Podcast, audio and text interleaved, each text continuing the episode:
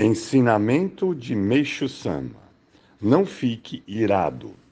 Desde tempos antigos, há um famoso ditado que diz: Tolerar o que é fácil está ao alcance de todos, mas a verdadeira tolerância está em tolerar o que é intolerável.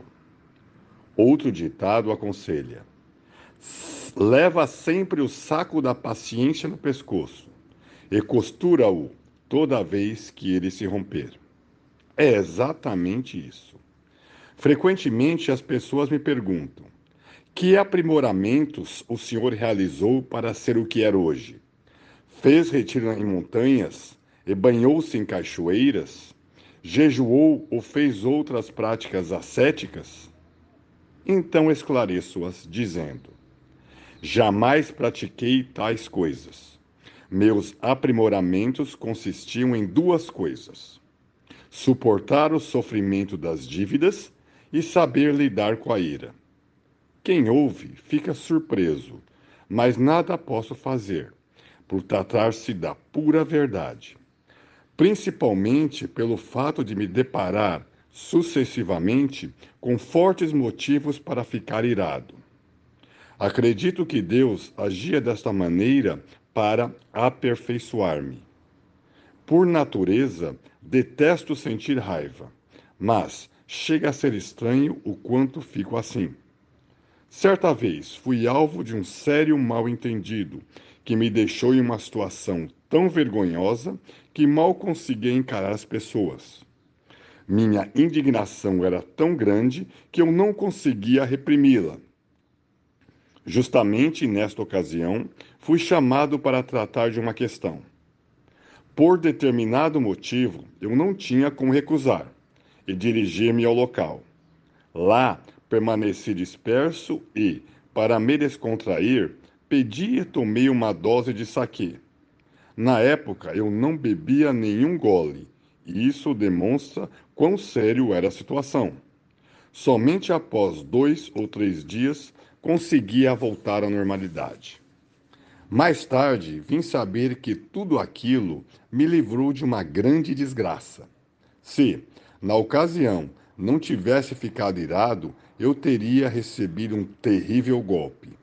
Realmente, fui salvo pela ira e não pude conter minha emoção, pela grande graça que Deus me concedeu. Como podemos observar, Deus submete a quem tem missão maior vários tipos de mitamamigaki.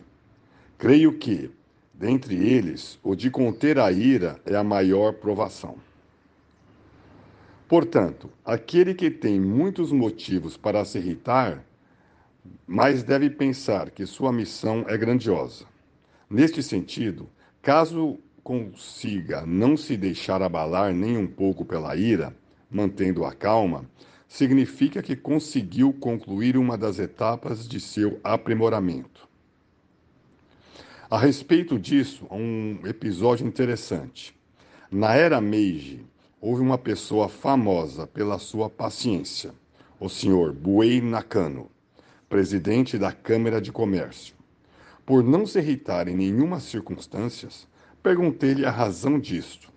Ele respondeu: Por natureza, eu era muito irritado Certo dia, ao visitar renomado empresário, Eishi Shibugasa, ouvi-o discutindo com a esposa no cômodo contíguo àquele que me encontrava. Informado da minha presença, ele abriu a, pro, a porta corrediça e se sentou. Trazia a fisionomia serena de sempre e nem parecia que acabara de ter um desentendimento. Admirei-me e, ao mesmo tempo, Percebi a importância da capacidade de reprimir a ira.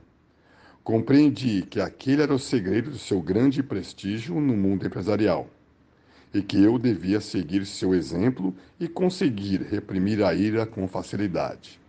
Desde então, passei a esforçar-me neste sentido e tudo começou a correr satisfatoriamente em minha vida, até eu atingir a condição atual. Por Meixo Sama, extraído do livro Alicerce do Paraíso, volume 4.